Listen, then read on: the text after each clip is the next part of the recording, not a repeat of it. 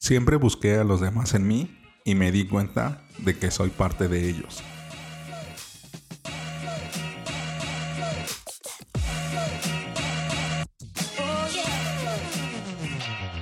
Hola, ¿qué tal? Bienvenidos a Ventaja Podcast, el podcast en donde hablamos de principios, estrategias y tácticas para los negocios tradicionales, online y startups. El día de hoy vamos a hablar de avatares. Si tienes alguna duda o comentario, entra a ventaja.com.mx diagonal contacto y házmelo llegar por medio del formulario.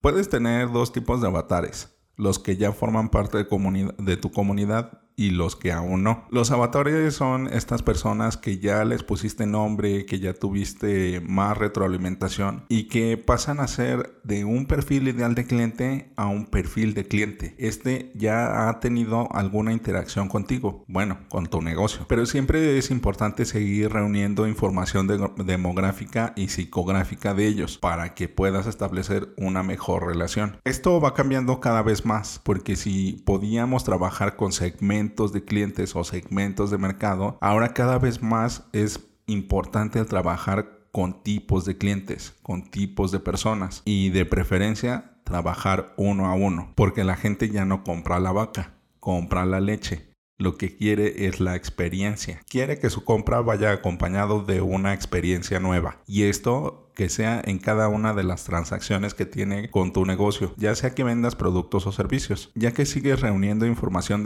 demográfica y psicográfica de cada una de estas personas, crea sus jornadas de clientes. Llega a tener una mayor cantidad de puntos de contacto. Un punto de contacto es una interacción del cliente con tu negocio, ya sea por medio de redes sociales, por correo electrónico, por chat, por llamada, por visita. Cada una de estas interacciones es un punto de contacto Ve delineando esta jornada del cliente como una búsqueda del mapa del tesoro. Empiezas en un punto y terminas en el tesoro, que el tesoro es tu producto o servicio. Y cada uno de estos lugares que va visitando tu cliente es un punto de contacto. Puede darle me gusta en alguna publicación en redes sociales, puede hacer una llamada a tu centro de atención, puede hacer una devolución, puede visitar alguno de tus establecimientos. Registra lo más posible cada uno de estos puntos de contacto para que tus jornadas de cliente estén mejor definidas porque así vas a saber en qué momento puedes innovar y generar nuevas experiencias para que cada una de estas compras sea una nueva experiencia para él o para ella. Te recomiendo mucho el que generes un programa de lealtad, que le des una tarjeta de recompensa en donde por cada una de las compras tenga la posibilidad de generar puntos y obtener beneficios. Esto también te permite aumentar la retención de este cliente. Va a permanecer más tiempo contigo. Por ejemplo, aquí el uso de avatares en las jornadas del cliente es bastante interesante en los negocios online. Cuando eres consciente de cada uno de los puntos de contacto de un tipo de cliente en específico, en la jornada del cliente puedes acelerar el proceso de, de compra o puedes optimizarlo. Digamos que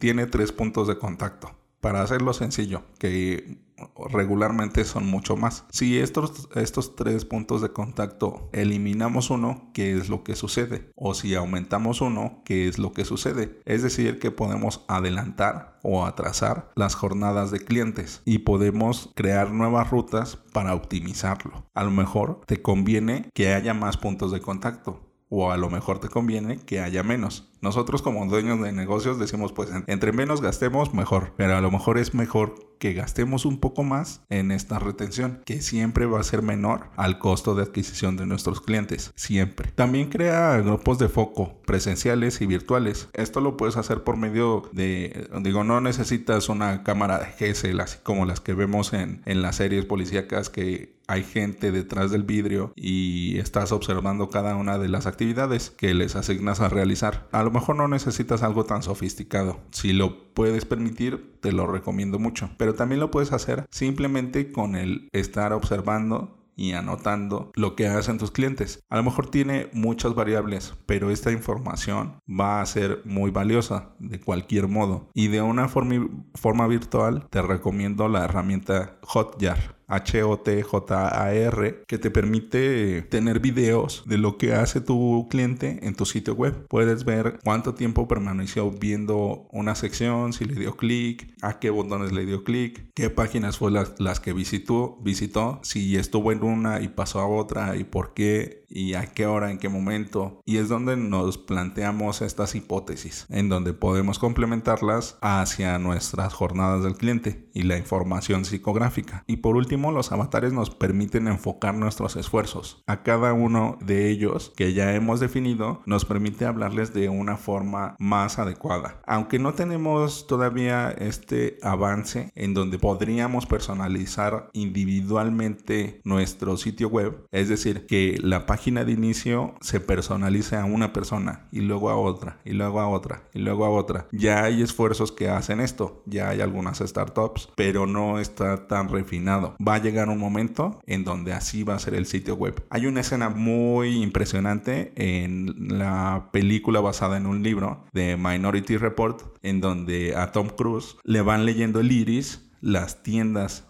de retail. Si no recuerdo mal, hay una de, trajes o de ropa y que le dice señor Miyagi o algo así porque se cambia el iris por una persona asiática. Le recordamos que está en oferta tal traje o algo así. Pero a ese grado vamos a llegar de personalización. Tú lo puedes ir creando poco a poco y cuando esté la tecnología disponible será muy fácil para ti. En el próximo episodio hablaremos del proceso de conversión. Bueno, ventajosos, esto es todo por hoy. Antes de terminar, sigue la conversación. ¿Quién es tu perfil ideal de cliente? Recuerda dejar tu comentario en tu plataforma favorita. Al darle like en iBox y YouTube y dar 5 estrellas en iTunes, ayudas a otros a encontrar el podcast. Y recuerda, rífate como los grandes.